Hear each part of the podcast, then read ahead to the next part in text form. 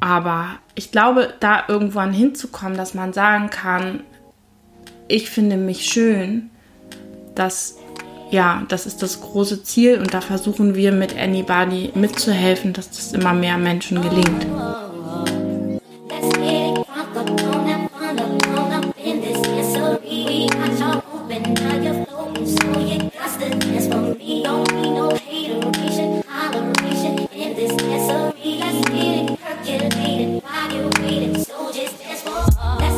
Hallo und herzlich willkommen zum Podcast 100 Frauen.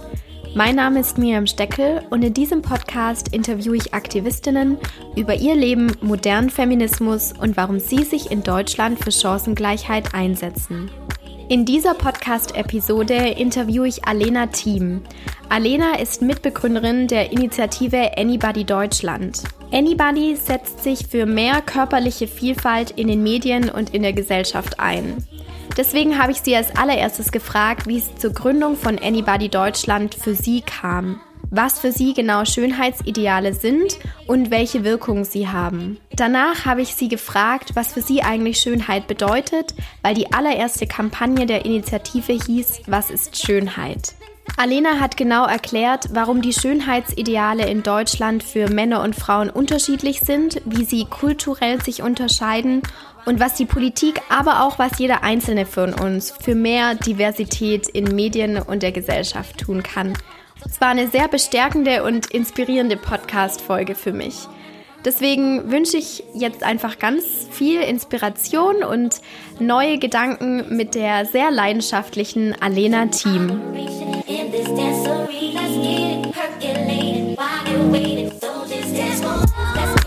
Liebe Alena, schön, dass du dir die Zeit nimmst, in meinen Podcast zu kommen. Sehr gerne, ich freue mich, dass du da bist. Ja, und wir sitzen gerade in Hamburg und jetzt muss ich betonen, das ist der Vorteil, wenn man einen Podcast macht, dann kriegt man sogar auch Käsekuchen.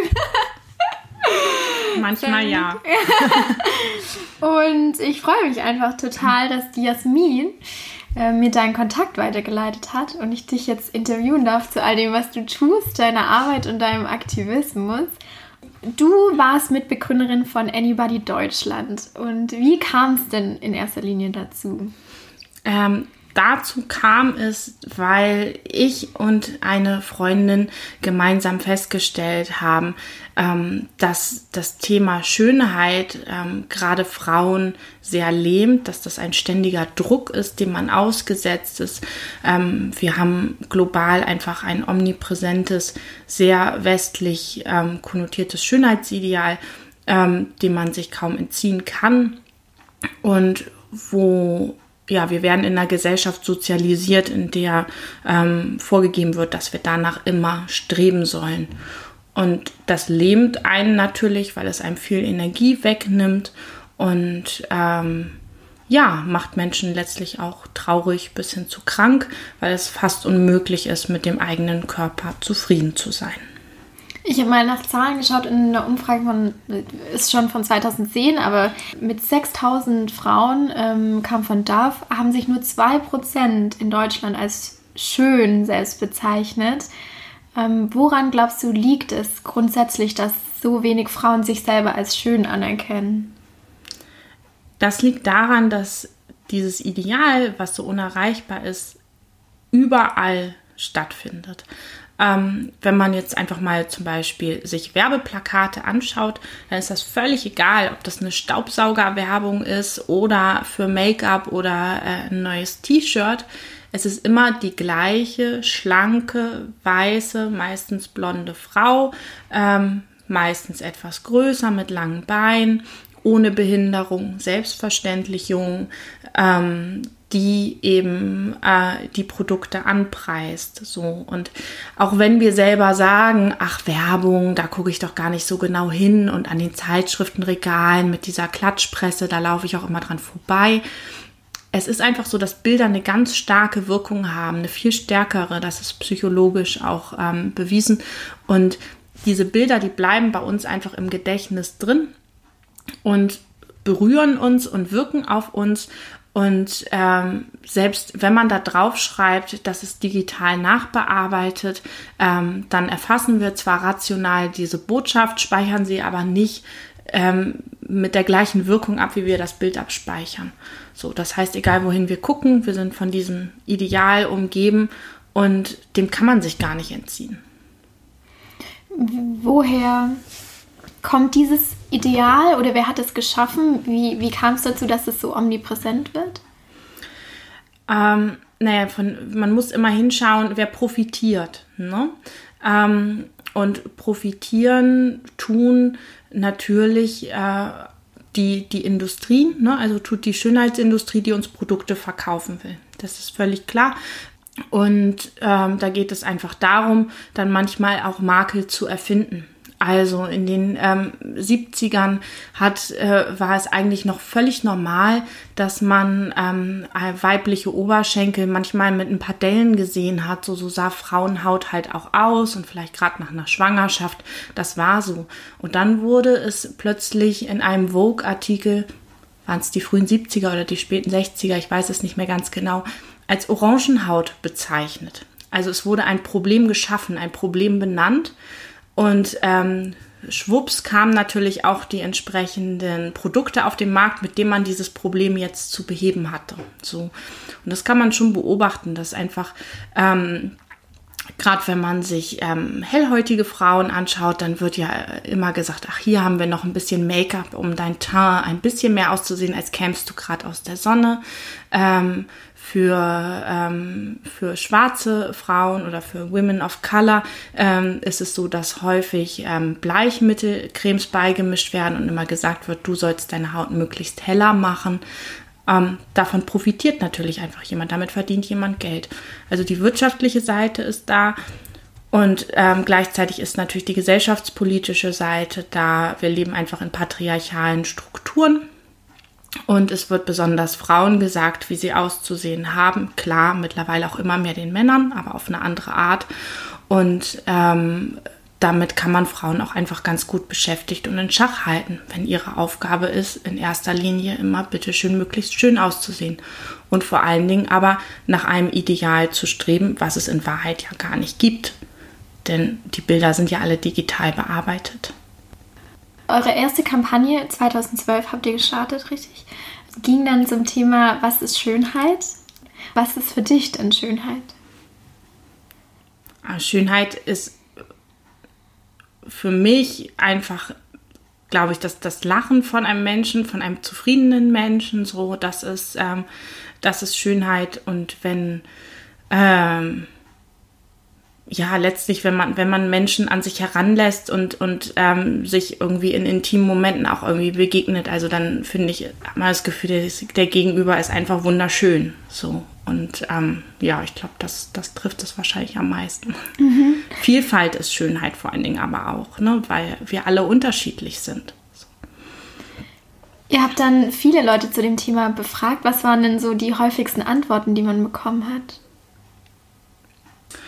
Das weiß ich gar nicht mehr so genau, aber es waren ähm, eigentlich alles sehr unterschiedliche Antworten. Und ähm, was, was wir gemerkt haben damals war, dass die Leute dann ähm, wirklich nicht gesagt haben, ja, es ist dieses schlanke, weiße, äh, junge Ideal, ähm, sondern über äh, persönliche Dinge gesprochen haben. Und ähm, darin haben wir auch gesehen, es ist es ist so ein Wunsch von dem Menschen, der so von, von innen her und vom Herzen her kommt, dass das doch bitte auch akzeptiert wird, dass das wahre Schönheit ist und dass das eigentlich das ist, was wir, was wir sehen wollen ineinander.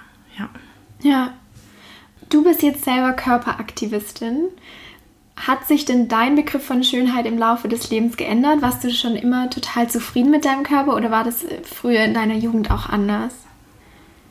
Ich bin auch jetzt nicht immer zufrieden mit meinem Körper. Ich bin ja genauso in dieser Welt sozialisiert und ich kann mich da ähm, dem leider auch einfach nicht entziehen. Und ähm, das, das glauben immer viele Menschen, dass, weil ich mich für dieses Thema stark mache, ähm, dass äh, die Werbung und ähm, irgendwelche Kommentare an mir abprallen würden. Ähm, das tun sie aber nicht. Ne?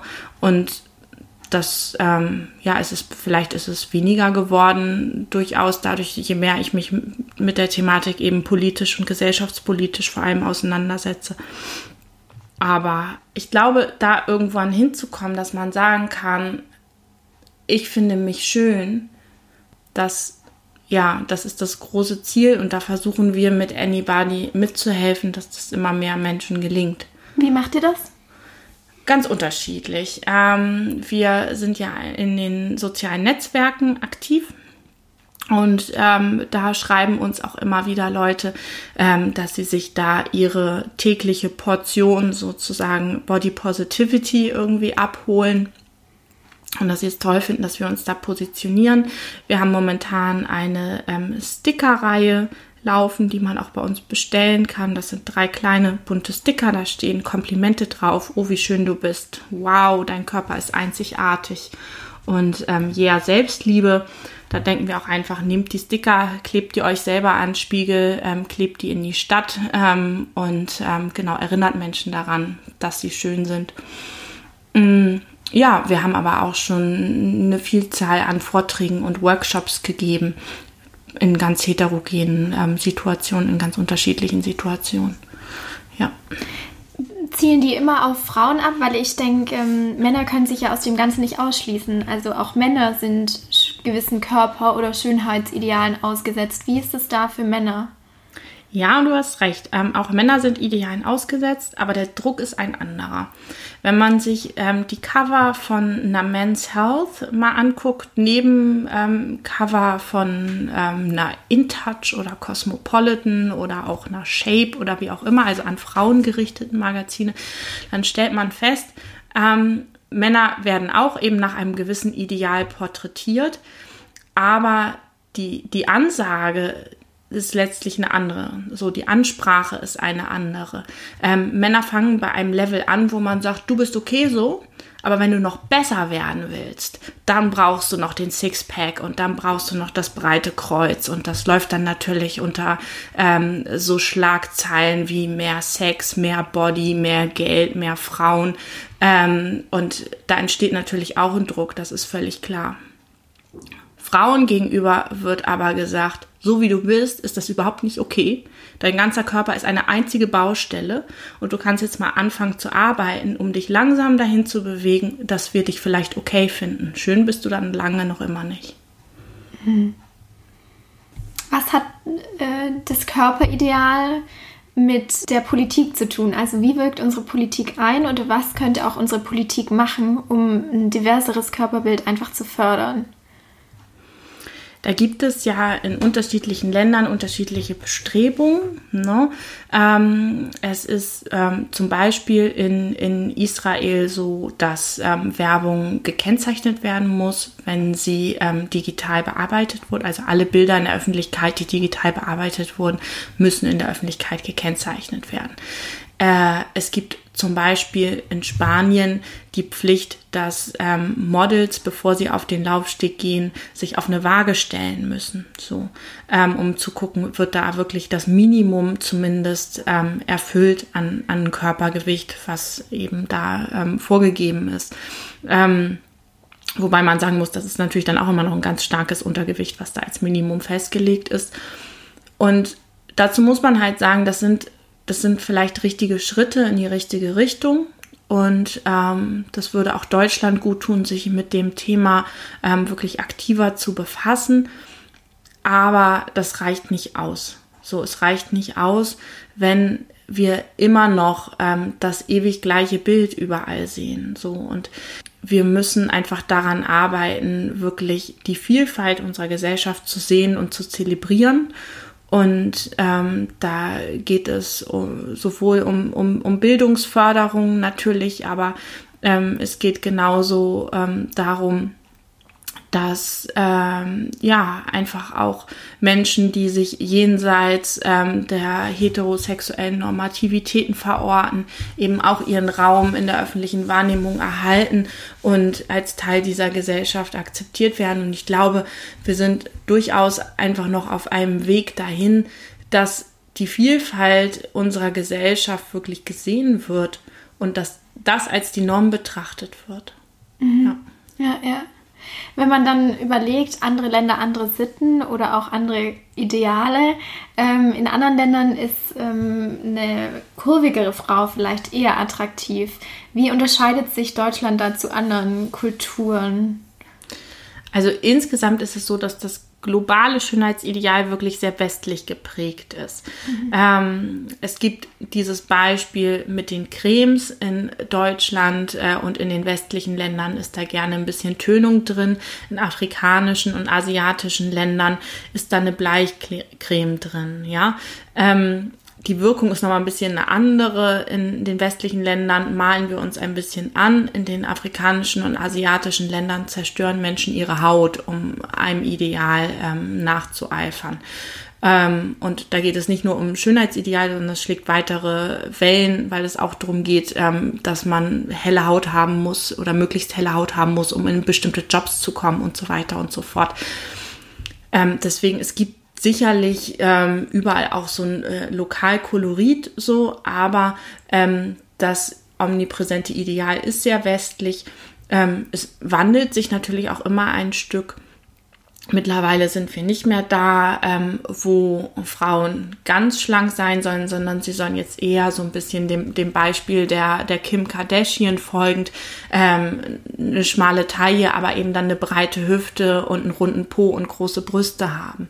So, aber das ist genauso wie ähm, auch das Ideal vorher, was, was sehr schlank und eben auch eine schmalere Taille und schmalere Hüfte hatte, also wo quasi der, der Po und die Brüste noch ein bisschen kleiner sein durften, sind es immer Idealvorstellungen, die nur von einem ganz geringen Prozentanteil der Bevölkerung erfüllt werden können. Jetzt gibt es ja auch die Bewegung von Plus-Size-Models, also von Frauen, die nicht Size Zero tragen. Wie empfindest du da die, die Wirkung davon? Glaubst du, das ist auch erfolgreich? Wie wird es angenommen? Wie wird darauf reagiert? Also alles, ähm, was an den ähm, festen Strukturen rüttelt, ist super. Und alles, was ein bisschen mehr Vielfalt zeigt, ist auch super. Ähm, was man gleichzeitig aber nicht vergessen darf, ist, dass ähm, die sogenannten Plus-Size-Models ähm, häufig so eine ähm, Sanduhrenfigur dann doch immer haben. Also dann doch wieder bestimmten Vorgaben entsprechen müssen, um ein bisschen dicker zu sein. Also dick sein bitte schön nicht überall, sondern wenn dann eben äh, an der Hüfte, am Po und an den Brüsten. Aber die Taille soll bitte auch wieder schön schmal sein und das Gesicht möglichst bitte auch. Wir haben noch kein Plus-Size-Model jetzt auf den Laufstegen, was mit Doppelkinn und äh, dickem Bauch läuft. Ne? Das sieht man eben in der Regel noch nicht. Und wenn dann, ähm, ja, sind es Ausnahmen, wo Designer eher eben mit sich, äh, mit auf sich aufmerksam machen möchten. So. Ja, ja, ja. Was auch toll ist, wenn man mit solchen Sachen auf sich aufmerksam macht, als wenn man ähm, das immer gleiche Ideal ähm, ja, wiederholt und wiederholt. Inwiefern kann man den, den Trends auf sozialen Medien dann gegenwirken? Also es gibt natürlich immer Gegenbewegungen auf sozialen Medien. Ähm, unter anderem, dass man sich ohne Make-up zeigt oder es gibt immer wieder so trendige Hypes. Aber glaubst du, ist es möglich, durch solche Kampagnen wie Anybody Deutschland äh, es zu schaffen, sozusagen den Spieß umzudrehen? Also das wünschen wir uns natürlich äh, und gleichzeitig wissen wir, das ist noch ein langer Weg. Und ähm, ich beobachte schon, dass in der Anfangszeit, als wir uns gegründet haben, 2012, da ähm, war es noch so, dass zwar die ähm, ersten kritischen Stimmen auch in Deutschland heranwuchsen zu dem Thema Schönheitsideale, aber man hatte sich insgesamt noch nicht so viel Gehör verschafft. Und jetzt sind wir schon lange nicht mehr die Einzigen, die zu diesen Themen sprechen. Es gibt viele ähm, Aktivistinnen und Aktivisten, die ähm, sich ja für Diversität stark machen, die sich gegen dieses ähm, engmaschige Schönheitsideal positionieren. Und das ist ja schon mal total super. So, ne? Also es gibt eine Bewegung und das ist gut und es gibt Leute, die miteinander ähm, in Kontakt gehen und ähm, ja, an, einfach ähm, Gegenentwürfe setzen. Und du hast vorher gesagt, ähm, dass Designer oft damit auf sich aufmerksam machen wollen und es auch HM macht Kampagnen zu Diversität.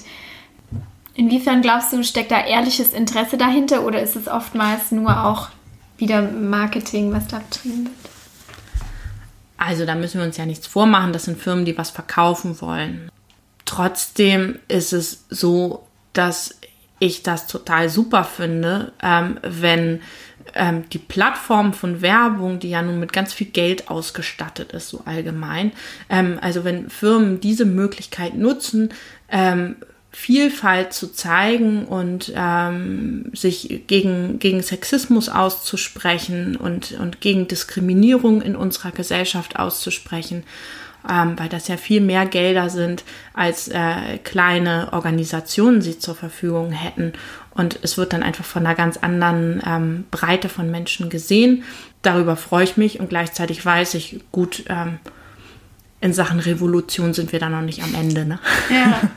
Und es hängt ja auch, das ganze Thema hängt so eng mit auch diesen ganzen Diäten zusammen, die immer ähm, angepriesen werden. Und es gibt für wirklich für alles eine Diät.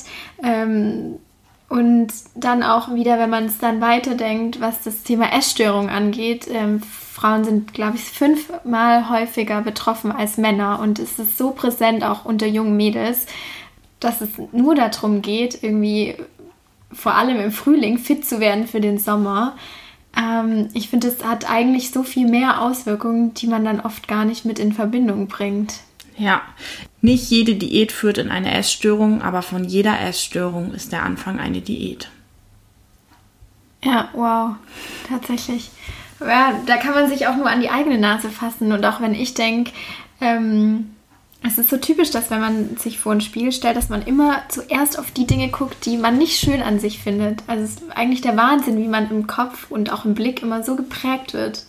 Ja, und teilweise ja auch einfach wirklich von der Entwicklung her, und das ist jetzt kein, kein Vorwurf an die, ähm, an die Elternhäuser, das möchte ich ganz, ähm, ganz äh, doll betonen, aber ähm, wenn man in einem Haus aufwächst, wo ähm, die Mama schon Diät macht und wo klar ist, dass die Mama abends keine Käsestulle isst, sondern lieber nur den Salat und trotzdem täglich vorm Spiegel steht und unzufrieden mit sich ist, ähm, dann, dann nimmt man das ja auch einfach als Norm wahr, ne?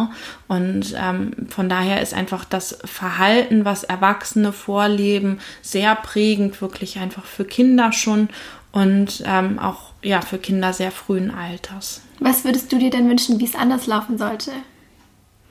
Ich würde mir wünschen, dass wir einfach ähm, die Vielfalt, die unsere Gesellschaft zu bieten hat, nicht nur akzeptieren, sondern feiern, weil es etwas äh, ganz Fantastisches ist und dass wir erkennen, wie schön es ist, dass unsere Körper alle individuell sind. Also es gibt keinen Körper zweimal. Auch von Zwillingen ist es ja nicht der identische Körper, sondern jeder einzelne Körper ist für sich wirklich einzigartig.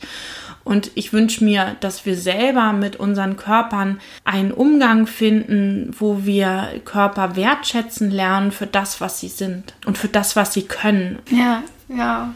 Jetzt äh, setzt du dich auch ganz ähm, stark einfach für verschiedene feministische Themen ein. Gab es für dich in deinem Leben so einen ersten feministischen Moment oder hast du eine sehr feministische Erziehung auch genossen?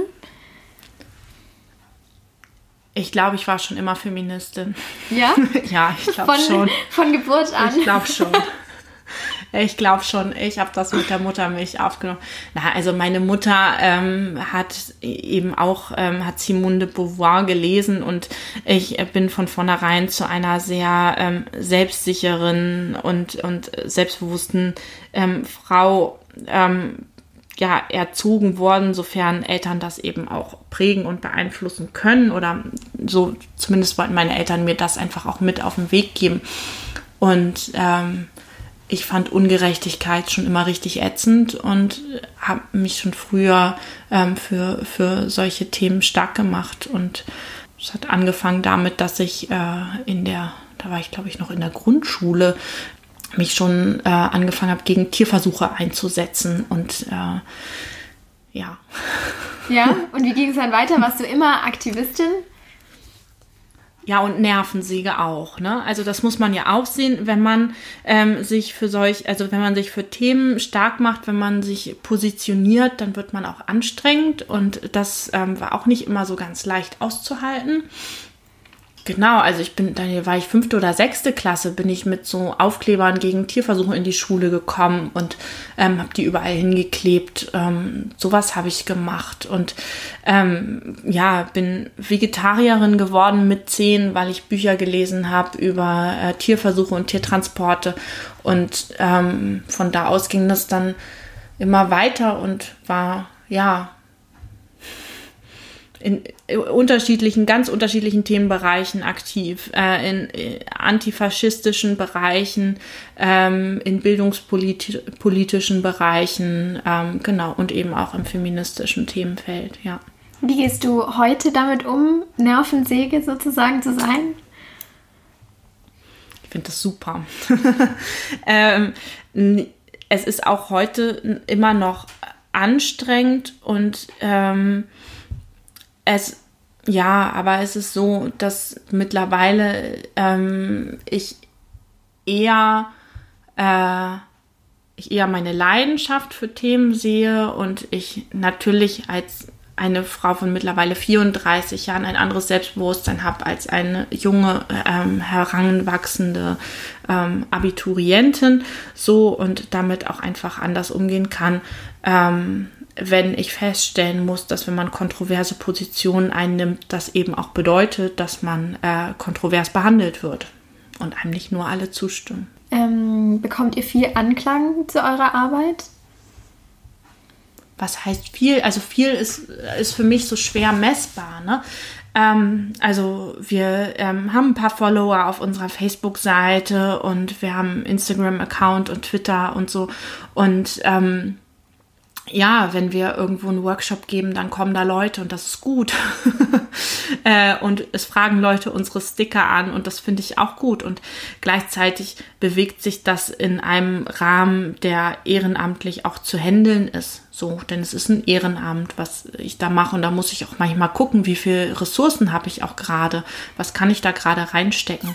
Ähm, wenn eine Anfrage kommt für einen Vortrag oder so, dann muss ich schauen, habe ich denn gerade die Zeit dafür? Ähm, erlaubt das mein, mein Privatleben, erlaubt das mein Berufsleben, dass ich mir dafür jetzt noch Zeit frei schaufel oder muss ich auch mal sagen, nee, jetzt passt es gerade nicht. Ne? Und ähm, genau, das ist ähm, so ein bisschen die Herausforderung, die ehrenamtliches Engagement mitbringt. Aber ich finde auch immer das Schöne, weil man es anders als im Beruf einfach tatsächlich genau so immer machen kann, wie man das jetzt gerade will. Also sowohl mit der Intensität als auch mit ähm, Zielsetzungen. Wie, ich stelle mir das gerade so vor, du bist in Diskussionen, ähm, sowohl mit Männern und mit Frauen für mich ist es so glasklar, dass die Arbeit, die ihr tut, einfach notwendig ist. Aber findest du auch, gibt es auch Gegenargumente? Ja, klar.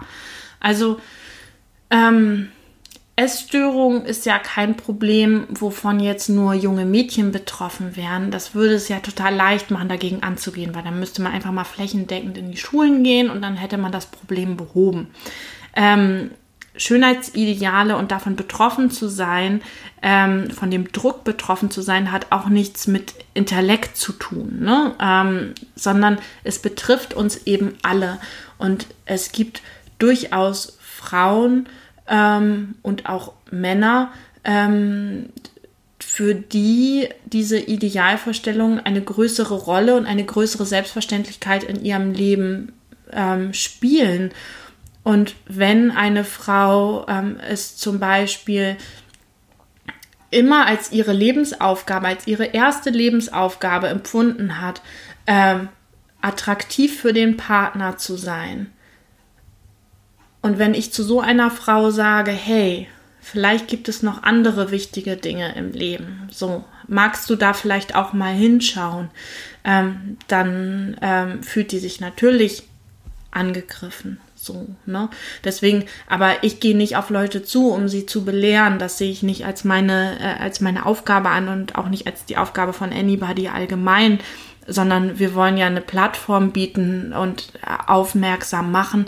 Aber es liegt uns fern, Menschen für ihre persönlichen Entscheidungen oder ihre persönlichen Wege zu kritisieren. Ja, total, total verständlich. Ich, ich überlege mir auch gerade, wie viel Gedanken man pro Tag wahrscheinlich denkt, die einfach selbstzerstörerisch sind und die nur übers Körperbild oder sonst was gehen. Und wie viel mehr Gedanken man vielleicht hätte, wenn es die nicht geben würde. Ne? Ja, wie viel Energie man frei hätte. Du hast vorher auch von dem Raum gesprochen, den man einnimmt, sowohl in der ja. Gesellschaft als auch in der Politik. Kannst du das nochmal erklären? Ja, also ähm, das, man muss sich ja schon bewusst machen, ähm, dass ähm, wir ja körperlich auch einfach Raum einnehmen. Und ähm, ich finde es schon interessant, dass das männliche Ideal eben ähm, tendenziell etwas breiter ist und dass da auch breitere Schultern und Muskeln ähm, erlaubt und gewollt sind und dass das weibliche Ideal ist, möglichst schmal zu sein. So, ähm, wir erlauben zwar jetzt den Kim Kardashian Po, wir erlauben zwar jetzt auch die Kim Kardashian Brüste, aber ähm, trotzdem um die Hüften doch irgendwie noch schmal, trotzdem das Gesicht schmal, ähm, trotzdem so, dass man die Frau im Zweifelsfall aber auch noch irgendwie in der Ecke ähm, ein bisschen vergessen kann, vielleicht so im Rahmen einer politischen Diskussion. Und ähm, nach wie vor ist es ja so, dass auf den ähm, Podien dieser Welt immer noch mehr Männer sitzen als Frauen, dass nicht genug geschaut wird, Podien divers zu besetzen. Und ähm, das spiegelt sich da natürlich auch wieder. Es geht immer um die Frage, ähm, ja, wie, wie viel Raum gehört mir, ähm, welche Stimme wird gehört. Ja, wow. Ich würde schon auf meine fünf Abschlussfragen kommen, die okay. immer die gleichen sind, ähm, aber so schön sind, weil sie das nochmal finde ich, abrunden, die ganze Sache. Und die erste Frage ist immer, was ist dir in deinem Aktivismus wichtig? In meinem Aktivismus ist äh, mir äh, also Zuversicht total wichtig und mir ist wichtig, ähm, nicht alleine zu sein, sondern zu wissen, ähm, dass es Gleichgesinnte gibt. Und die haben wir mit Anybody in unserer deutschen Gruppe hier in Anybody. Wir haben sie aber auch in unserem internationalen Netzwerk Endangered Bodies. Und wir haben sie eben über die Grenzen unserer eigenen kleinen Initiative hinaus, indem wir mit anderen zusammenarbeiten und ähm, uns austauschen. Und was macht dich persönlich, Alina, glücklich? Ähm, was mich glücklich macht, ist, ähm, ja, sind, glaube ich, Freundschaften tatsächlich. Ich habe Freundschaften, die ähm, habe ich fast, quasi fast seit meiner Geburt und ähm, die bestehen immer noch und die pflege ich immer noch. Und ich habe Freundschaften mit ganz unterschiedlichen Menschen und ich brauche das, dieses Netzwerk und ich brauche auch so, dass ich mich in solchen Gruppen verorten kann und einsortieren kann und die Unterstützung einfach und das Gemeinschaftliche, das brauche ich ja. Und was empfindest du als das größte Leid, das derzeit von patriarchalen Strukturen in Deutschland geschaffen wird? Ähm, jetzt nur in, in, in Deutschland, aber man kann es auch ähm, global sehen, ist für mich einfach, also Verteilungsgerechtigkeit ist das Problem unserer Zeit oder was heißt unserer Zeit, seit Jahren. Es geht ja nicht darum, dass es von ähm, irgendetwas nicht genug gibt, ähm, ob das nun Rohstoffe sind, ob das Geld ist oder ähm, ob das die Zeit ist, die Leute ähm, auf dem Fernsehbildschirm einnehmen in der Tagesschau. Ähm, sondern ähm, es ist einfach alles ungerecht verteilt und da gilt es ähm, mehr hinzuschauen und wenn wir die Sachen anders verteilen würden, ähm, dann hätten mehr Menschen ähm, die gleichen Chancen. Und wenn du einen feministischen Wunsch frei hättest, welcher wäre das? Ja, wenn ich einen feministischen Wunsch frei hätte, dann wäre das sicherlich, ähm, dass wir alle morgen aufwachen würden und äh, uns umschauen würden und von glücklichen Menschen umgeben wären und die Menschen wären ähm, glücklich über ihre Körper und ähm, zufrieden mit ihren Körpern und würden sich an der Vielfalt ähm, erfreuen, die sie umgibt. Das wäre ziemlich cool. Ja, eindeutig. die letzte Frage. Ein Wort, das dich beschreibt. Ich glaube leidenschaftlich würde das ähm, ganz gut, ganz gut treffen. Ähm, ja, wenn ich was mache, dann mache ich das mit Herz und dann bringe ich mich da ein und ähm, genau, bin mit Leidenschaft dabei und das ist manchmal nervig für andere Leute und für mich auch manchmal anstrengend, aber insgesamt eine gute Sache. Ja, kann ich nur, kann ich nur unterstützen. Wo findet man Anybody Deutschland denn? Sowohl im Internet als auch. Ja, äh, genau. Also ähm, privat findet man uns nicht so, weil ähm, genau, wir sind hier in meiner eigenen kleinen Wohnung. Äh, wir sind ja eine ehrenamtlich organisierte Initiative. Im Internet findet man uns auf Facebook, auf Twitter, auf Instagram und auf Tumblr. Ähm, außerdem über die Webseite unseres ähm, internationalen Netzwerkes, nämlich www.endangeredbodies.org. Genau, und da kann man sich auch über die Initiativen in den anderen Ländern, mit denen wir zusammenarbeiten, informieren. Und genau, dann per Mail kontaktieren oder wie auch immer. Wow, vielen Dank für deine Zeit. Sehr und ich gern. nehme jetzt äh, die Sticker mit und klebe sie in ganz Berlin und äh, hoffe, dass andere dabei lächeln, wenn sie lesen, oh, wie schön sie sind. Vielen Dank an dich. Ja. Gerne, gerne. Super.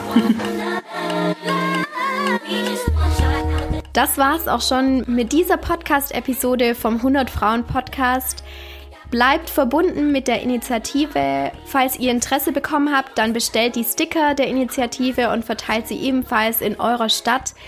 Schaut mal bei Twitter oder Instagram vorbei, was Alena und ihr Team da alles so an motivierenden Body Positivity Sprüchen verbreiten. Ansonsten freue ich mich wie immer über Feedback, über Rückmeldungen zur Podcast-Episode und ja, über Konversationen und inspirierende Gespräche auf Instagram. Deswegen schaut da einfach mal vorbei, at 100 Frauen Podcast. Und wir hören uns dann einfach bei der 14. Podcast-Episode wieder.